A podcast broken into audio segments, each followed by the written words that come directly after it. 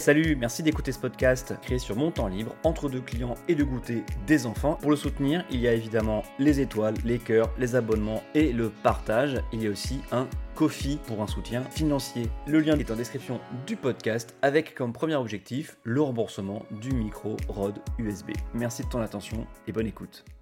Ça va pas, quoi. Non, ça va pas. Tout se pataquès autour de la primaire populaire. J'y vais, j'y vais pas. Et toi, t'y vas? Moi oui, moi non plus. Tout ça, ça me rappelle les trois semaines ridicules d'échanges de SMS entre Hamon Jadot d'un côté et Mélenchon de l'autre, début 2017. Vous avez oublié? Un petit rappel. En 2016, le PS commence à flipper et il y a une frénésie de création de mouvements satellites et d'unions de façade. En avril 2016, Stéphane Le Foll lance Eh oh, la gauche avec pas moins que Najat Vallaud-Belkacem, Marisol Touraine, Jean-Michel Baillet, qui se dépêtre actuellement contre des accusations de viol sur mineurs, et Emmanuel Cos, qui avait quitté les Verts peu de temps après son élection au Conseil régional et était devenu ministre du gouvernement Valls, que les Verts venaient justement de quitter avec fracas. Et oh la gauche, on pense à une blague, mais non, c'est bien un nom pour réveiller la gauche qui doit s'unir pour réélire François Hollande. Autant vous dire que dans l'ambiance frondeur, CICE et loi travail, pas grand monde n'est chaud en dehors des fidèles, voire euh, ça rigole. Il ne reste plus rien à t'appeler aujourd'hui, hormis un compte Twitter muet depuis avril 2017 et dont on a probablement euh, perdu les codes. Autre chose euh, créée d'avril à décembre 2016 par Jean-Christophe Cambadélis, la Belle Alliance Populaire, est censée servir de réceptacle à l'organisation de la primaire socialiste, pardon, de la primaire citoyenne, puisque tel est son nom. Le rassemblement sera au rendez-vous, puisque sur sept candidats, trois ne sont pas socialistes. Euh, de qui s'agit-il? De Sylvia Pinel pour le PRG, de François de Rugy, un ex-ELV, pour le parti écologiste, qui au départ s'appelait écologiste avec un point d'exclamation, et Jean-Luc Benamias pour le Front démocrate. Lui aussi un ex-vert, hein, il a même dirigé le parti dans les années 90, euh, parti euh, vers le modem euh, en 2007, puis parti vers rien pour tenter sa chance à cette primaire. Parenthèse, j'aurais adoré vous parler de Dès demain, hein, lancé par euh, Anne Hidalgo, Martine Aubry et Christiane Taubira. Mais c'était en mai-juin 2017, euh, j'ai vérifié les dates, donc aucun rapport avec euh, cette fin de mandat crépusculaire de François Hollande. Mais revenons à un autre sujet. Le calendrier de la primaire citoyenne de 2016-2017 est hyper tardif. Les deux tours sont prévus fin janvier, les deux derniers dimanches, pour un premier tour de la présidentielle le 23 avril. La suite, vous la connaissez. Victoire surprise de Benoît Hamon dans un énorme soupir de sa part. Dans la foulée de leur soutien très gênant à euh, Tous sauf Valls, qui à l'époque me rappelait le soutien de nombreux verts à Martine Aubry contre François Hollande en 2011, alors qu'on avait déjà une candidate, Eva Joly. Un soutien qui d'ailleurs se perd à cash euh, dès la candidature de Hollande officialisée, avec euh, par exemple un accord aux législatives et programmatique beaucoup plus compliqué que prévu, et des candidatures parasites aux législatives que le PS a laissé faire. Mais bon, tout ça euh, est une autre histoire. Donc dans la foulée de ce soutien très gênant à tous sauf Valls, les écolos penchent rapidement pour un ralliement à Benoît car l'heure est grave, François Fillon va gagner. En plus, Benoît parle de revenu universel, c'est dire si c'est un copain. Benoît Hamon est donc investi le 5 février 2017, il va partir en campagne, c'est sûr. Et qu'est-ce qu'il fait? Euh, Écoute, ça serait bien qu'on se parle, veux-tu me rappeler? Amitié. Il envoie des SMS à Yannick Jadot et Jean-Luc Mélenchon pour faire l'union. Victoire Le 23 février, Yannick Jadot annonce son retrait de l'élection au profit socialiste. Ah, c'est gagné alors. Pendant ce temps, pendant que Hamon puis le duo Hamon-Jadot attendent une réponse de Mélenchon, ce dernier fait campagne. Hamon a confondu campagne présidentielle et campagne de congrès de l'UNEF ou du PS. Les alliances, dans la vraie vie, n'additionnent pas les votes. Les voix ne sont pas captives, c'est pas des réservoirs comme une organisation bien huilée et surveillée comme pouvait l'être le MJS de l'époque par exemple.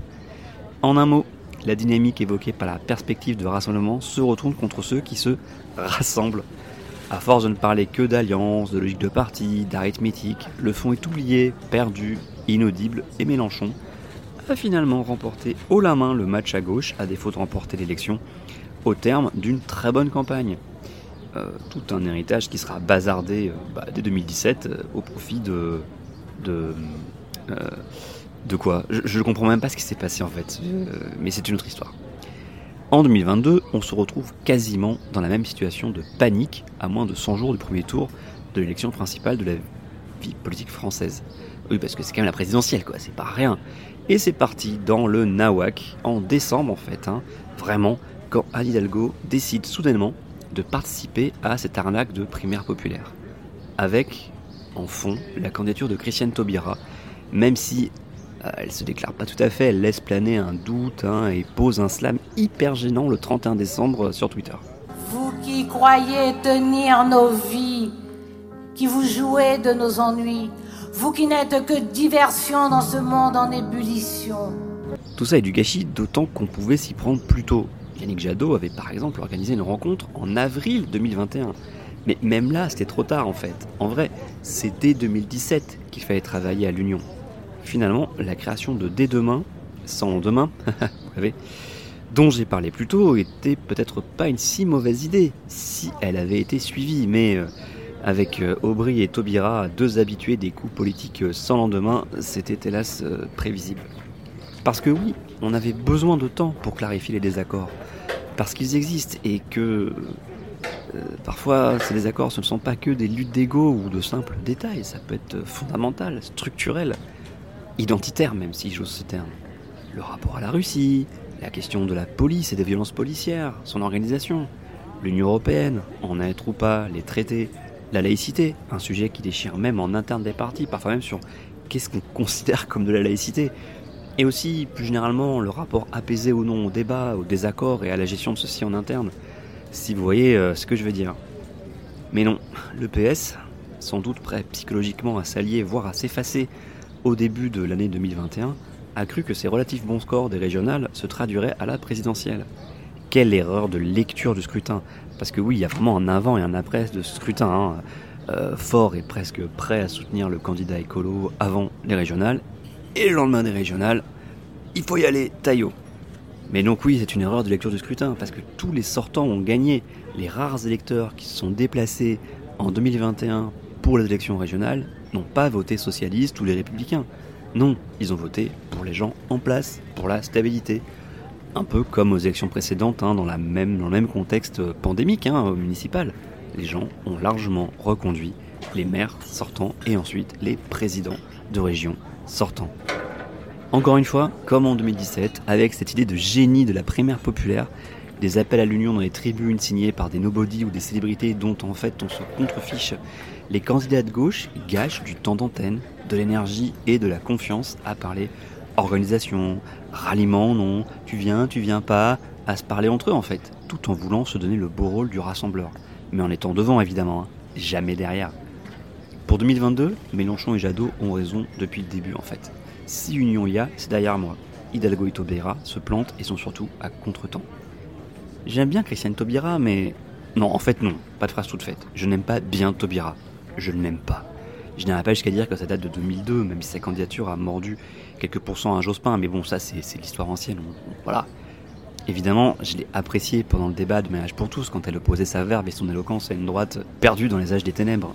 En fait, c'est pendant la dynamique Europe écologique que j'ai compris que Christiane Taubira était, comme Corinne Lepage, une ultra-individualiste refusant le collectif, qui considère les partis politiques comme le coucou considère les nids d'autres oiseaux. La révélation, c'était à Nantes, aux universités d'été des Verts, encore dans la joie et le dynamisme du score de 16% aux européennes à égalité avec le PS et même devant lui dans certaines régions comme euh, l'île de France et euh, Rhône-Alpes. Enfin, la grosse région sud-est, pardon. Des gens nous rejoignent à ce moment-là, dont, bon, hein, ensuite on s'en est rendu compte, pas mal de coucou hein, pour les régionales de 2010 euh, en ligne de mire, voire les législatives de 2012. Hein. mais bon, ça, c'est la règle du jeu. Une plénière prévoit la prise de parole de Christiane Taubira. Va-t-elle annoncer qu'elle rejoint Europe Écologie, le nouveau phare de la gauche? Pas du tout. En fait, alors que l'Amphi était bondé et vibrait sous les tonnerres d'applaudissements, Taubira a livré un très beau discours pour dire rien, absolument rien. C'était comme une énorme esquive à la question principale. Christiane, rejoins-tu l'écologie politique? Parce que c'est ça que tout le monde attendait. Hein. Et ça a été en fait un gigantesque ni oui ni non, avec euh, citations, métaphores, ah ça, c'était un beau discours dans le genre. Ce qui m'a le plus surpris, c'est de voir à quel point tout le monde était content alors qu'elle venait de mettre un vent magistral au parti et qu'en plus elle n'avait rien dit. Un peu comme sa déclaration de candidature, vous voyez. Avec quelques campins, on était très dubitatif quand même. Eh bien, ça continue maintenant. Aucun sens du collectif, ni du tempo. Elle se déclare peut-être candidate mi-décembre pour un faux suspense d'un mois jusqu'à mi-janvier.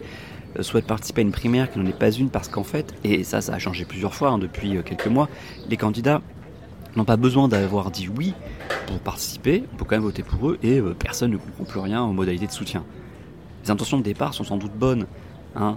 Évidemment, personne n'est vraiment contre une union dans le principe, mais comme avec Hamon et ses SMS en 2017, son insistance fait qu'on parle plus d'alliance et de forme, l'insistance de la primaire populaire, hein, gros forceur, euh, fait qu'on parle plus d'alliance et de forme que d'idées et de fond. En fait, cette primaire qui se prétend populaire est une tentative de piratage du terme citoyen. Le modèle n'est pas l'organisation collective militante, mais à plus savoir avec ce que la civic tech peut produire de pire, avec la start-up comme modèle et la marchandisation de la concertation et de la démocratie.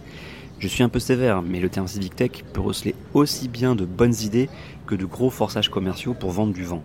Mais étant donné les méthodes de la primaire populaire, son côté hors sol, son financement flou assuré par une poignée de gros donateurs, je vais plutôt la ranger dans la catégorie arnaque qui en plus euh, plante la gauche.